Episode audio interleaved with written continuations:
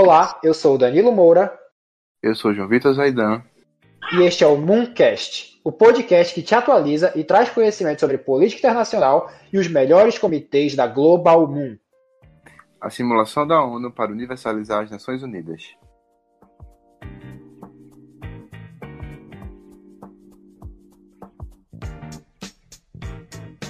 Bom, e o comitê de hoje, na verdade, é um pouco diferente, porque ele é motivado por uma pergunta, que é, e se a União Soviética tivesse ganhado a Guerra Fria, que é o mote do novo evento da Global Moon, que é a Global e se.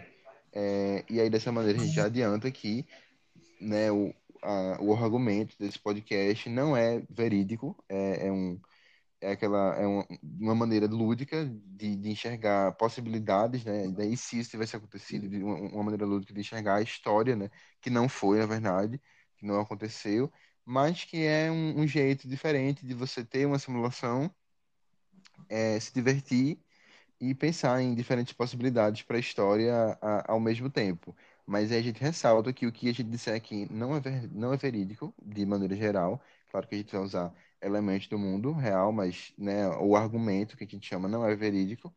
É, então, não citem, né, não usem o podcast como base para textos ou alguma coisa assim. Mas, ainda assim, é um podcast que, mesmo para quem não vai participar ou quem não está tá ouvindo depois, vale muito a pena de ser escutado, porque tem reflexões importantes, até de uma maneira, um jeito, como, a gente fala, como eu falei, é divertido de, de ver para quem gosta de história e, e tudo mais. E só lembrando duas coisas, gente, para lembrar aqui. É que a primeira é quando o Zaidan fala que não usem para nada, para nenhum documento, para nada que vocês vão escrever, é, não usem para nada que não seja para o comitê, porque para o comitê, obviamente, ele vai servir e vai ser considerado aquilo que vale no comitê nesse, nessa dessa IC. E assim, apesar de parecer algo que é quase uma brincadeira, a proposta, como todo, na verdade, é muito mais é, fazer vocês pensarem de formas que, em situação normal, vocês nunca pensariam, fazerem vocês refletirem sobre pontos que normalmente vocês não refletiriam, estimulando assim o senso crítico, porque a partir do momento que você se abre para pensar como outras coisas poderiam ter acontecido, se tais políticas públicas tivessem sido tivessem ocorrido, pai e tudo mais, você começa a entender o mundo de uma forma muito mais ampla sem se, sem tipo, se vincular apenas àquilo que aconteceu. Você estudando os erros do passado e outras opções que e outras coisas que ocorreram no passado, você consegue entender e talvez até projetar um mundo melhor, que é toda todo motivo para a gente estar tá aqui. A gente está aqui para estimular vocês a pensarem, criar pensamento crítico ou aperfeiçoar o seu pensamento crítico e a partir daí criar um mundo melhor. Perfeitamente. Então, Vamos agora entrar no, no nosso mundo da, de, de, enfim, do comitê. É, a gente lembra que está em 89, é, o comitê que se passa é a Assembleia Geral das Nações Unidas, cujo tema é o mundo pós-Guerra Fria, de maneira geral, é, que se passa em 1989, que é o ano da queda do Muro de Berlim. A gente vai ver que o Muro de Berlim cai, mas o desenrolar vai ser um pouco diferente. É, para a gente falar do mundo pós-Guerra Fria, de qualquer modo, seja na realidade, seja nesse nosso mundo, a gente tem que voltar um pouco. E a gente volta para o governo Khrushchev. O governo Khrushchev, na realidade, né, a gente lembra que foi após o governo Stalin é, na União Soviética e ele teve, ele realmente teve, uma promessa de, de que, que, o próprio Khrushchev chamou de desestalinização. Então, foi inclusive no governo Khrushchev que se descobriu o que hoje, hoje se chama de Holodomor, que é a fome Acho na Ucrânia. É, enfim, várias coisas foram descobertas e meio que a partir dele, muita coisa da, da União Soviética começou a, a muito, muito da reputação que a União Soviética tinha no mundo por causa da Segunda Guerra Mundial começou a decair, porque todo mundo descobriu que todo mundo passava fome, de maneira simplificada. Só que, né, nesse mundo a gente tem algumas mudanças. O governo Khrushchev ele vai muito além das reformas. Além da desestabilização e dessa abertura de arquivos, também há o que a gente chama de perestroika e glasnost décadas depois. Para quem não lembra, a perestroika foi uma reforma política que deu um, um, certo grau de liberdade, permitiu o surgimento de alguns partidos não, né, não alinhados à, à, União Soviética, não totalmente alinhados, em países satélite, como Romênia, enfim, diversos países, República Tcheca, e a Glasnost foi uma reforma econômica que enxugou e privatizou alguns ramos do Estado soviético, alguns, tá? A privatização do Estado vem depois. Mas é, essa, essas duas reformas, enfim, essa reforma política econômica, ela já ocorre agora nesse nosso mundo no governo é, Khrushchev. Já ocorre na década a... de 60. Exatamente. E a partir de então, a União Soviética, a gente lembra que a União Soviética ganhou muita reputação, é, muita boa reputação ao fim da Segunda Guerra Mundial, porque ficou-se a impressão de que foi a União Soviética que derrotou os nazistas é, no cerco de Stalingrado. Então, isso aconteceu de verdade. Então, a partir disso, a reputação não cai, ela só aumenta. Ela só Apenas vai um com o tempo. Apenas um adendo, né? Porque hoje em dia a gente vê muito que os verdadeiros ganhadores da guerra foram os americanos. Só que, se, tanto hoje em dia, se a gente for analisar, a gente vai ver que quem mais teve perdas e quem mais atacou, assim, provocou perdas no exército nazista foi o exército vermelho, foi o exército da União Soviética. E aquele sentimento era algo muito presente na Europa daquela época. É, porque tanto é que foram os soviéticos que chegaram até Berlim, foram os soviéticos que marcharam e capturaram o quartel-general da Alemanha nazista, do Terceiro Reich. Isso, exatamente, promoveram violência absurda na Alemanha, mas enfim. É, é, então, com essas reformas da União Soviética, é, o regime ganha força. Ele não, na verdade, ele, ele, só perde força depois, mas essa perda de força, ela, ela não ocorre. É, ele aproveita-se a reputação da segunda, ganhada na, na, Segunda Guerra Mundial e a gente lembra também da Conferência de Yalta que definiu as áreas de influência é, da União Soviética e do Ocidente, né, do Ocidente capitalista. Mas a partir do momento que há essa, esse ganho de reputação e essa própria é, essa própria idealização, vamos dizer, do socialismo soviético, é, as fronteiras, vamos dizer, que, que no caso definia que é, o, o, Stalin não poderia, Stalin morreu no caso, né? Mas a União Soviética não poderia intervir no Ocidente e o Ocidente não poderia intervir, intervir na área de influência da União Soviética. Essa essa divisão, esse acordo de esferas é, é, de poder, né, que se chama, é, enfim, de uma maneira mais informal, ele passa a não ter condições de ser seguido porque o, a União Soviética, a gente lembra que é nesse mundo, começa a ganhar cada vez mais reputação, de maneira que há um aumento do hard power, que é o poder de força mesmo, de, de impor o socialismo, mas também é o aumento do soft power. As pessoas começam a ver o socialismo soviético como algo bom, como algo a ser implantado, né, desejado, isso é um processo lento. Um regime ideal. Exatamente, que na verdade, na, na, na, na realidade, mesmo foi o que aconteceu com o capitalismo. Né? O socialismo começou a perder cada vez mais força a globalização, mas nesse mundo isso ocorre é de maneira contrária. É, e meio que o estopim para um, um esgotamento, vamos dizer, do capitalismo é a guerra do Vietnã. É, então, com a União Soviética ganhando muita força e o os Estados Unidos intervindo no Vietnã, da mesma maneira que interveio, ficando né, 10 anos praticamente no Vietnã, num, num, processo que foi, de fato, muito violento, e no final dos Estados Unidos é, saem, né, se, se rendem, não dando a vitória, vamos dizer assim. Ao, se você considerar todo o conflito do Vietnã, dá exatos 20 anos. Então, 20 anos, foi algo, duas décadas. Foi algo muito desgastante não só para os, os, cidadãos do Vietnã, do Laos, no caso, o Laos que era Vietnã na época, mas enfim, da, da área do Sudeste Asiático, mas também foi algo muito desgastante para os americanos. E a gente vê que na, no, na vida real, digamos assim, o que ocorreu depois do, da Guerra do Vietnã foi toda uma ascendência de movimentos cívicos a favor da paz, anti a guerra, anti o status quo, anti o sistema vigente, que é o sistema capitalista.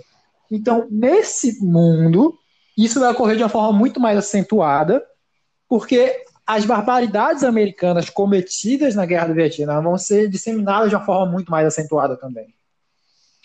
Exatamente. E é, enquanto na vida real a, a, Guerra do Vietnã gerou grande revolta nos Estados Unidos, mas houve dos movimentos hippies, houve aquela coisa da, pela paz, mas não houve assim um certo questionamento não do capitalismo, mas dos Estados Unidos. Isso é muito importante. Na, na vida real, a guerra do Vietnã gerou um questionamento interno da população com relação ao governo dos Estados Unidos.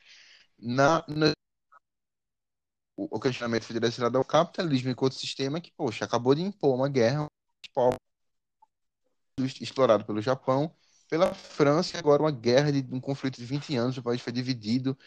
É, enfim, uma coisa absurda, horrível, e foi, né, então quem impôs? Qual foi a impressão que ficou? Quem impôs? O, o capitalismo.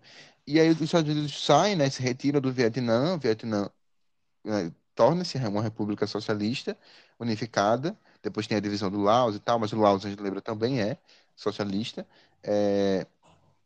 e a partir de então é, ocorre uma, um esgotamento do, do, do capitalismo e, e dessa maneira é, dos Estados Unidos, obviamente, que são o principal, eram né, o principal representante do, do capitalismo, como até hoje, de certa forma, é, mas, enfim, vamos ter essa discussão.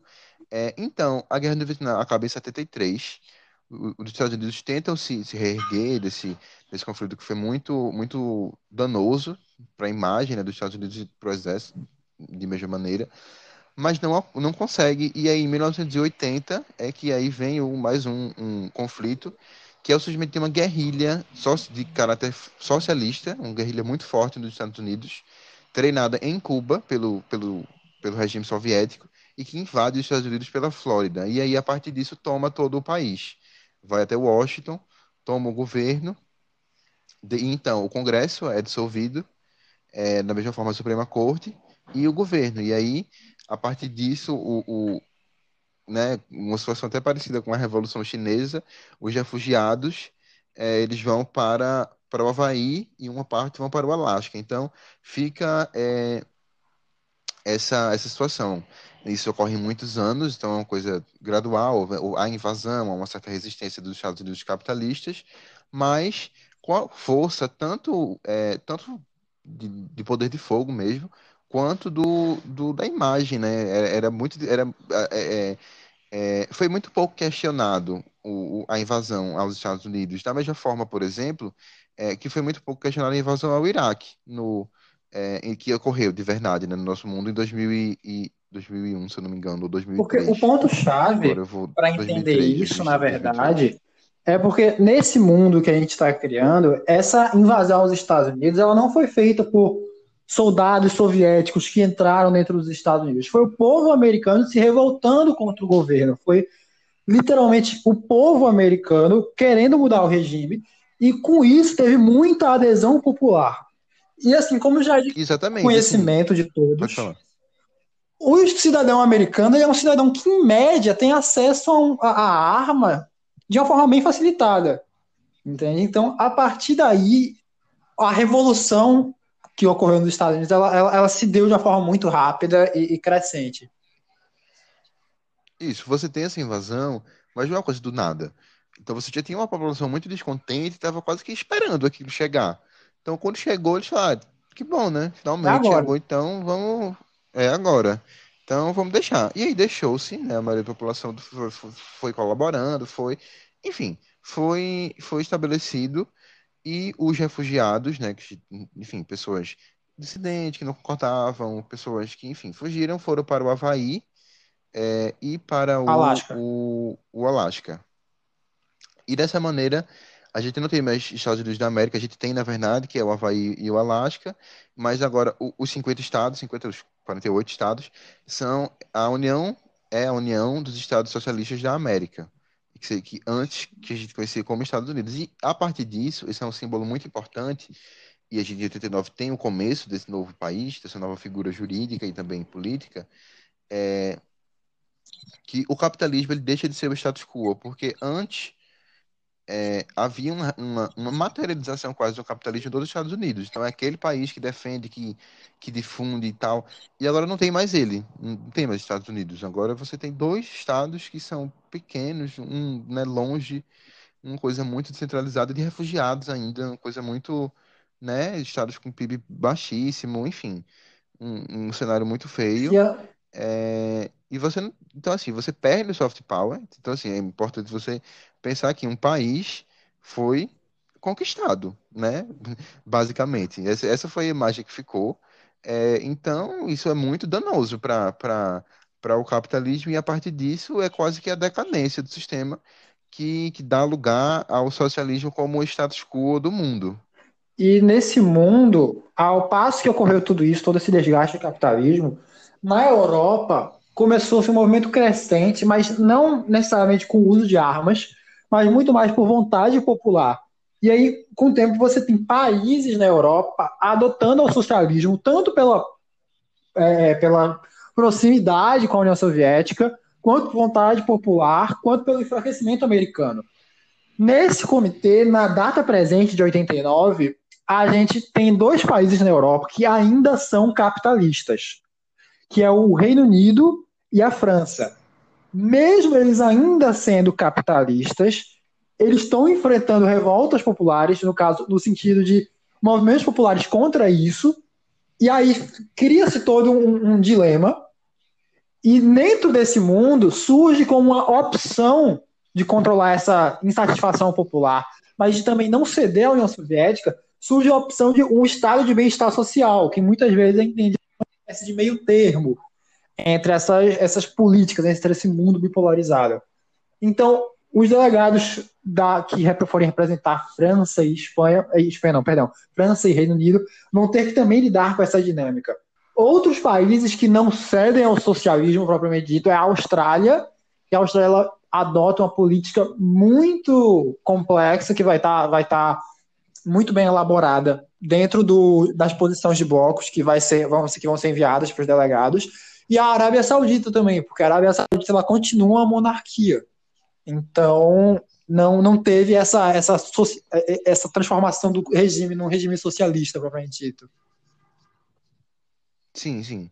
É, fazendo agora que a gente já tem uma ideia desse mundo, fazendo um panorama geral, né, pelo mundo, começando pelo Brasil, a gente quis fazer um, uma brincadeira com o Brasil. Em 1935, a gente sabe que teve a intentona comunista, que foi quando Luiz Carlos Prestes liderou um grupo armado e tentou, né, enfim, é, dar um golpe, enfim, comunista para que o Brasil se tornasse uma, enfim, adotasse o regime socialista. Deu certo. Resumidamente, ela deu certo e desde então até 89, 89 ele está bem velhinho, mas ele ainda é o nosso líder brasileiro, Luiz Carlos Prestes, presidente do Brasil, é ditador, né? Obviamente, a pessoa passa décadas no poder, é ditador, mas velhinho, né? Já já ele morre, mas tá aí também, desde 35 até, até 89, uhum. né? Assim, respeitado no mundo, mas o Brasil, assim, uma, né? Um, um, um, um como foi, né? Até, até pouco tempo atrás era, um país meio que não alinhado, é, distanciado dos conflitos, adota uma posição meio que neutra junto com a Iugoslávia, que, que na verdade a Iugoslávia acho que é um dos poucos países que a gente não mexeu Exatamente. na política. Ela é a líder do bloco do, dos socialistas, porque a gente tem que lembrar que o socialismo agora é o status quo dos socialistas não alinhados. E um grande detalhe Ou seja, que... é que o general Tito está vivo na Iugoslávia. O general Tito não morreu. Sim. Ele tem uma expectativa de vida sobre-humana, mas o general Tito está vivo para manter aquele Estado unido e manter a Iugoslávia sendo esse, esse país tão importante em trazer uma, uma visão diferente para o comitê. E falando em visão diferente, eu acho que a gente tem que entrar na China, né? Porque dentro desse Sim, mundo. Com certeza. O, o, o, que ocorreu na realidade é que quando Khrushchev assumiu. Mao Tse Tung, ele era muito amiguinho de Stalin. Quando Khrushchev assumiu, que ele começou a, a renovar essas coisas, que ele começou a trazer essa visão diferente. Na vida real mesmo, Mao Tse Tung já deu aquela brigada, teve aquele distanciamento entre a União Soviética e a República Popular da China. Nesse comitê, nesse mundo, isso também aconteceu. E agora foi estabelecida, com a queda dos Estados Unidos, é estabelecida uma espécie de nova dinâmica de Guerra Fria, em que existem diferentes vertentes do comunismo que querem ter influência pelo mundo. A gente tem o, o comunismo soviético, que ele é muito mais centralizado.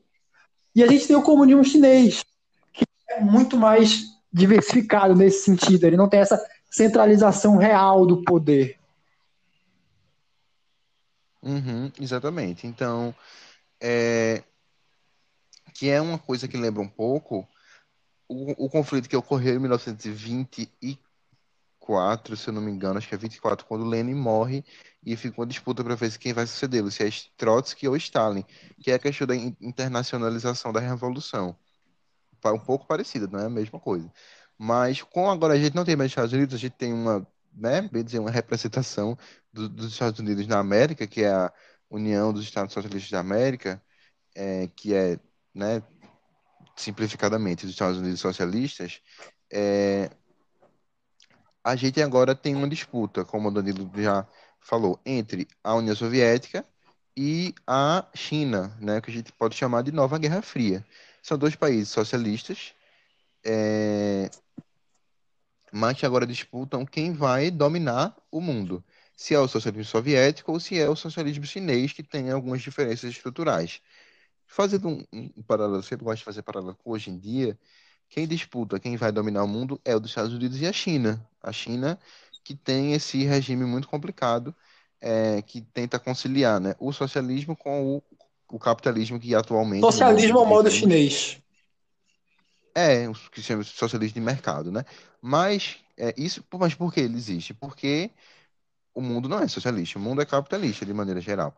Então a, a China tem que né, lidar. Mas esse mundo nosso que a gente vai simular no comitê não é capitalista, o mundo é socialista. Então não é, ele não é, é, é ele não, não é uma coisa tão controversa assim. O que está em, em jogo é quem vai dominar, né? Quem vai ser o líder em mercado, quem vai é, ter a sua moeda sendo negociada no mundo, ser usada como lastro, isso vai ser um, um, uma das questões do comitê, porque o dólar, ele é, ainda é até hoje em dia, mas ele, enfim, era o lastro das negociações mundiais. Não tem mais dólar. Agora vamos ver se vai ser rublo, se vai ser o yuan. O é, dólar né? nesse comitê é, é, tão forte quanto é a moeda de, Tainan, de Taiwan hoje em dia. Só para questão pois de é, analogia. Fortíssimo, assim. É, então, e aí a gente lembra que basicamente dois estados, estados, né, federações usam, que é o Alasca e o, e o Havaí, usam o dólar. Então, né, é, que é uma, uma das questões a serem... É só interessante lembrar que, apesar desse estado, desses Estados Unidos da América, que é apenas o Alasca e o Havaí, ser desse tamanho limitado e tudo mais, ele ainda dispõe de armas nucleares. Esse é o verdadeiro motivo dele não ter sido exterminado, porque a população dali ela é a favor de um, governo capitalista, então é como se essa revolução não tivesse chegado até aqueles locais, e é perigoso demais para o mundo, para a União Soviética e para outros países tentarem fazer alguma coisa, porque a, a, a resposta nuclear, mesmo que não fosse de uma, de proporcional, mesmo que não fosse ocorrer uma retaliação completa e total, ainda seria, ainda causaria estrago. Dá para a gente fazer uma analogia a esse governo dos Estados Unidos, que é só Alasca e Havaí, ao governo da Coreia do Norte. O governo da Coreia do Norte não tem força bélica para destruir os Estados Unidos da América atualmente numa, numa retaliação nuclear, mas ele tem né, força nuclear para fazer algum estrago. E isso é algo que os governos do mundo querem evitar. Perfeitamente. E aí a gente, né, nesse contexto dessa nova Guerra Fria entre China e União Soviética, é, os conflitos mundiais eles, eles, eles se deslocam para essa lógica. A gente tem os não alinhados, liderados pela Iugoslávia. A Iugoslávia tem uma política externa igual à que ela teve até ser dissolvida, que é um país socialista, que defende, mas que tem essa posição de muita autonomia com relação à União Soviética. É, então, na ONU, neutro, né, sempre tenta conciliar, sabe das mazelas dos dois sistemas. Agora a gente, no caso, tem a China e a União Soviética. Então, você tem os não alinhados, que você tem Brasil, é, a Iugoslávia, alguns outros países, como países de África, África do Sul, Senegal, é, Turquia, enfim, a gente vai. É...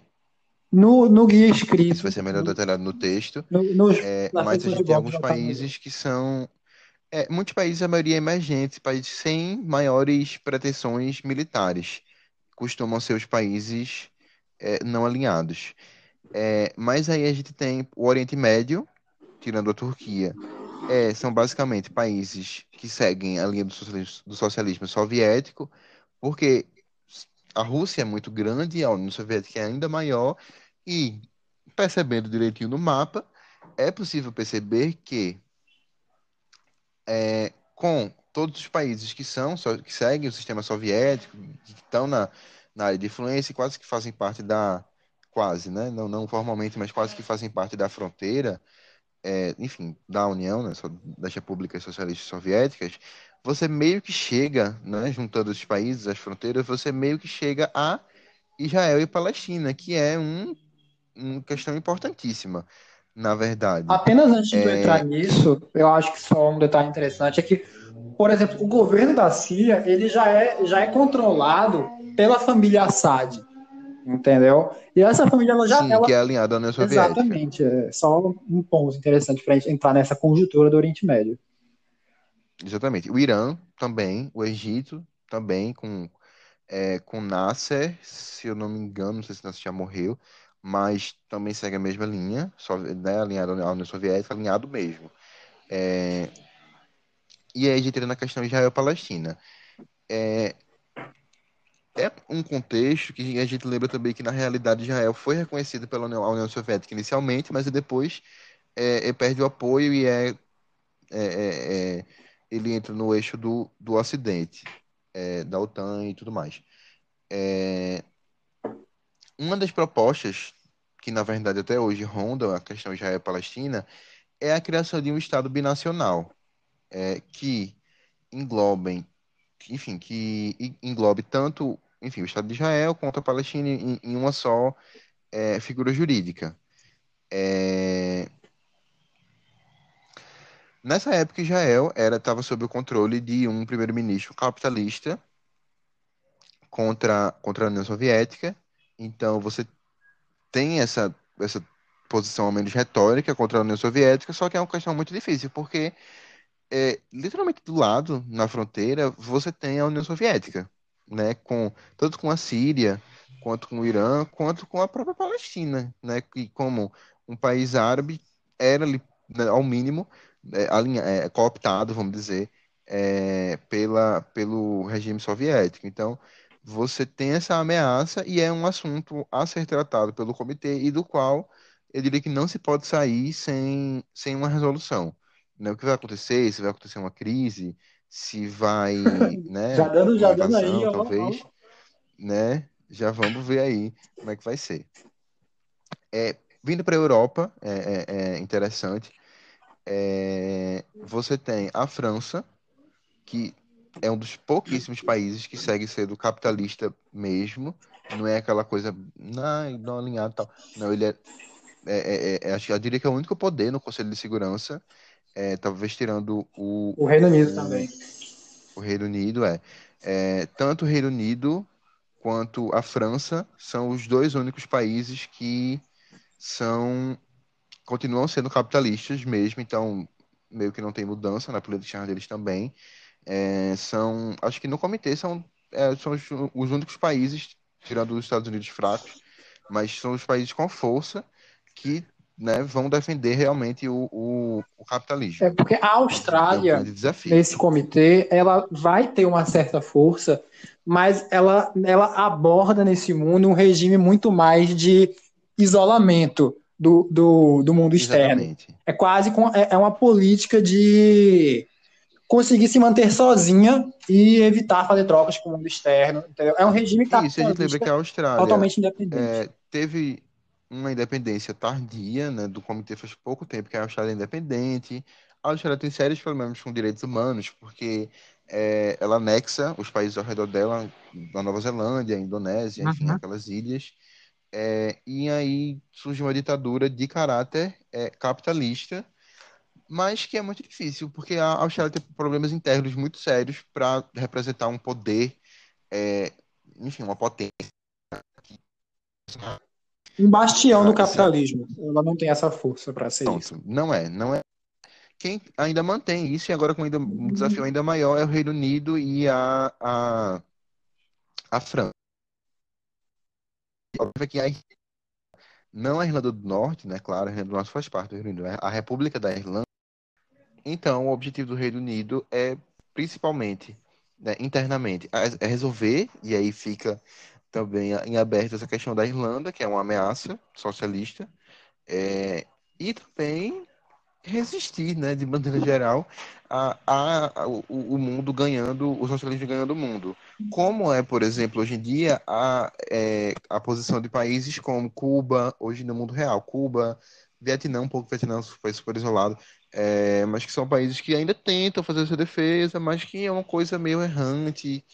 Mas, enfim, estão lá, estão lá com essa posição, porque outros países, até da, da Europa Ocidental, já foram ou são socialistas alinhados, ou são países é, que não tem, não adotam aquele capitalismo mais, mais aguerrido. Canadá. O Canadá, ele faz fronteira com os Estados Unidos, agora socialistas, a, União dos Estados Socialistas da América. É, e aí ele faz fronteira com a União Soviética, de, de, assim, de maneira simplificada, não jurídica, mas de maneira política é, é o que acontece um exército, né, quase, um exército muito forte. Então, de maneira a não a evitar conflitos, né, ao máximo e a garantir a sua sobrevivência, mas sem ser cooptado pela União Soviética e tudo mais, o Canadá faz uma série de concessões ao capitalismo, ao, no caso ao socialismo, né, de maneira geral, assim, do perspectiva mais de filosofia política, e se torna uma social-democracia que segue sendo uma, é, um meio termo entre o socialismo e o capitalismo. Então, o sistema em si, o funcionamento dele, a lógica é capitalista, mas com uma série de, de concessões e, enfim, de mudanças, que é como se fosse um, um vamos dizer, um engana bobo, assim, usando uma expressão é, coloquial, para a União Soviética, mas que é uma maneira também de agradar os cidadãos e, enfim, segue sendo aquele país bem pacífico é, que sempre foi. Acho que é, caberia aí uma analogia, no sentido não de os regimes que eu vou citar agora são próximos, mas dessa transição, desse, dessa social-democracia ser quase numa vibe de déspotas esclarecidos.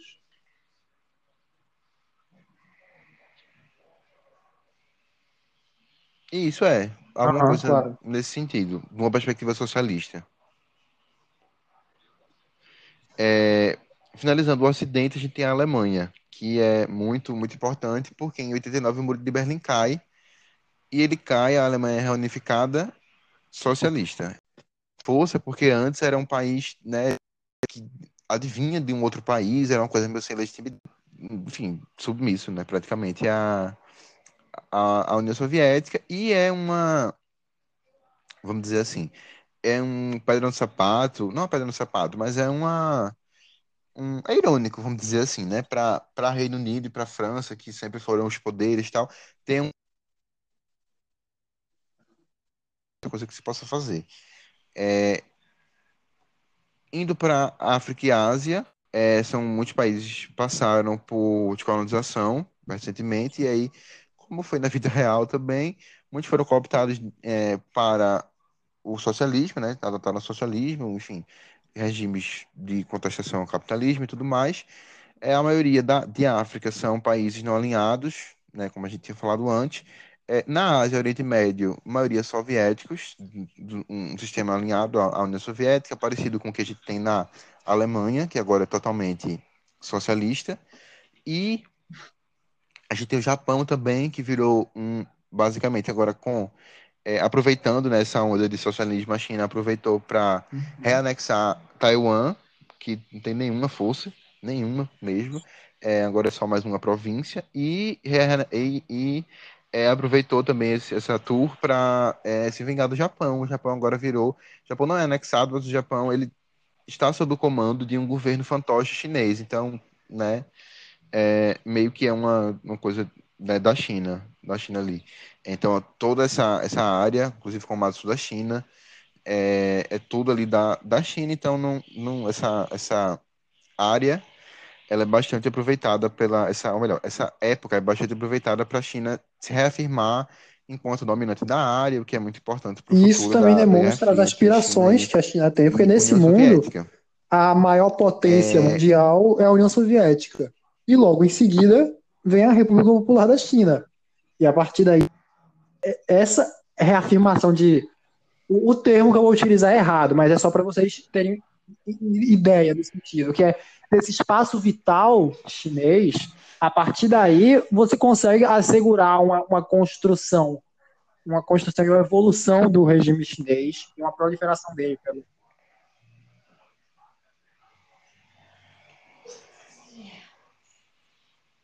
Isso, exatamente. É, o Vietnã, o Vietnã não tem representação no comitê, mas vale a pena mencionar, o Vietnã é soviético, porque aí já é uma, né, como sempre, Vietnã e China sendo inimigos desde, né, muito tempo atrás, inclusive na, na época do comitê, o Vietnã não tem representação, mas né, vale, a pena, vale a pena lembrar, é importante para a República Popular da China. É, como a gente falou, a nova Guerra Fria é entre China e União Soviética, muitos dos conflitos foram transpostos para essa lógica, inclusive entre Índia e Paquistão.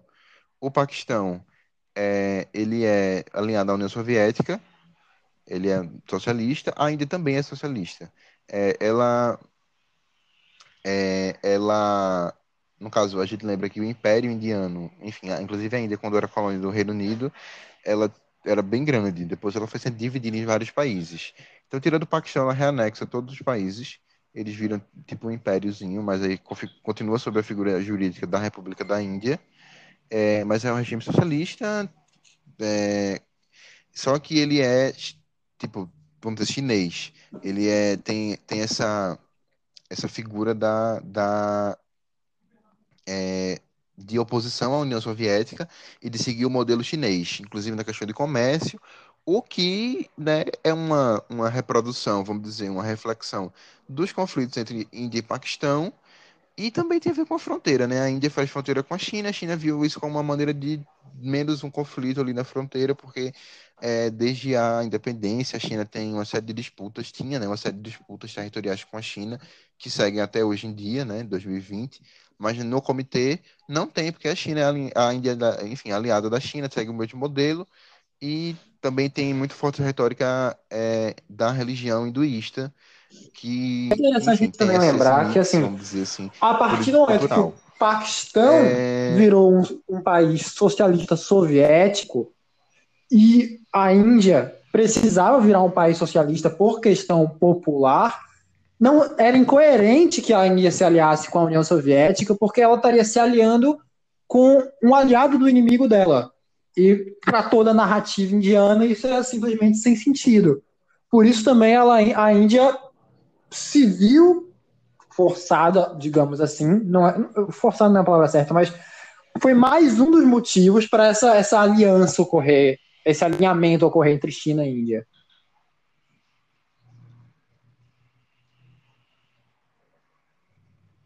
Exatamente.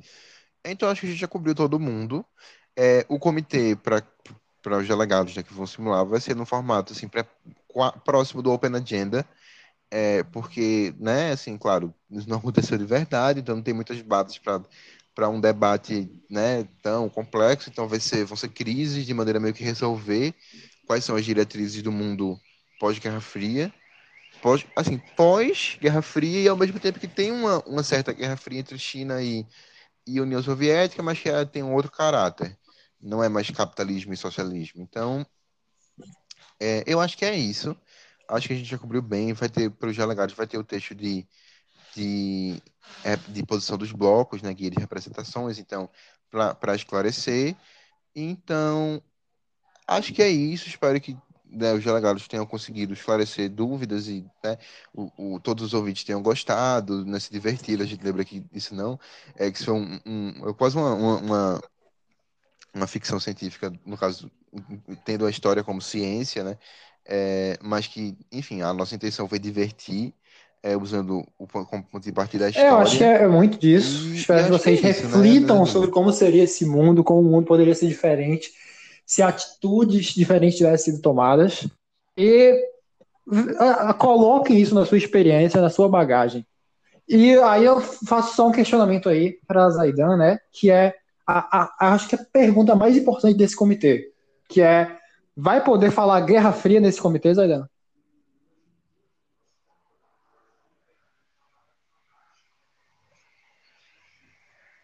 Então, é, Nesse comitê pode, porque a Guerra Fria já acabou. Né? Aí a gente, a gente aceita. É, não pode se referir à Guerra Fria como China e entre China e, e, e União Soviética, porque a configuração do mundo dessa maneira, assim.